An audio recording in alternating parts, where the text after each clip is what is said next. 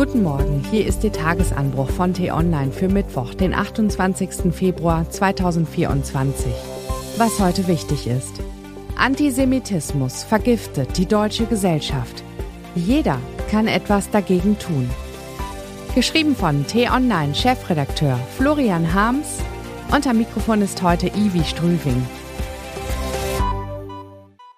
Die arabischen Länder haben in den vergangenen Jahren viel durchlitten. Dennoch zeichnen sich die Gesellschaften des Nahen Ostens und Nordafrikas durch einen unerschütterlichen Gemeinschaftssinn aus. Dazu zählen die vielgerühmte Gastfreundschaft und die Toleranz. An einem Punkt jedoch endet auch in der arabischen Welt die Toleranz in fast allen Gesprächen.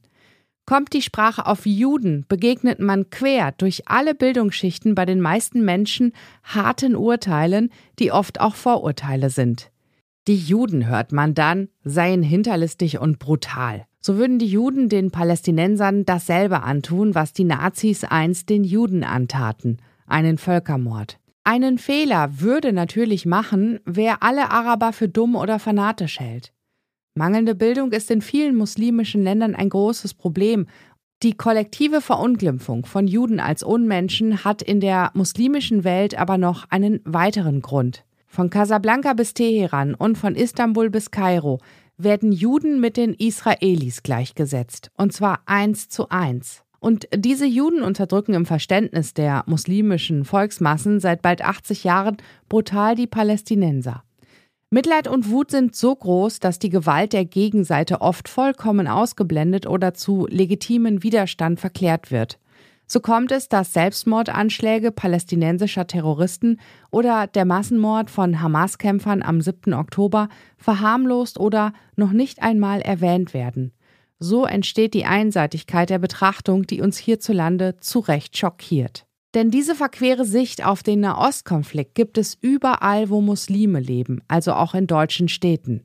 Der muslimische Antisemitismus ist ein großes Problem in Deutschland und er ist viel zu lang von der Mehrheitsgesellschaft ignoriert worden.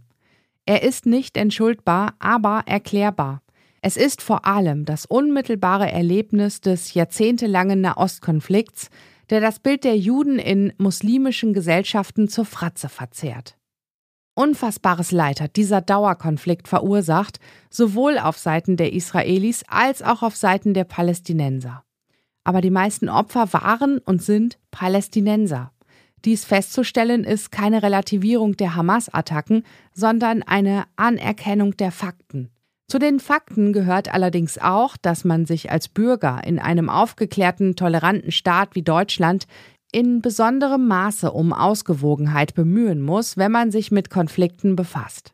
Erst recht, wenn Israels Existenzrecht zur Staatsräson zählt. In linken Kreisen, vor allem in Universitäten und Kultureinrichtungen, ist die Kritik an der israelischen Besatzungspolitik ebenfalls in blinden Antisemitismus umgeschlagen, wenn Filmemacher dem israelischen Staat pauschal einen Genozid vorwerfen und dabei auch noch beklatscht werden, wie soeben bei der Berlinale geschehen, läuft etwas grundsätzlich falsch im Land.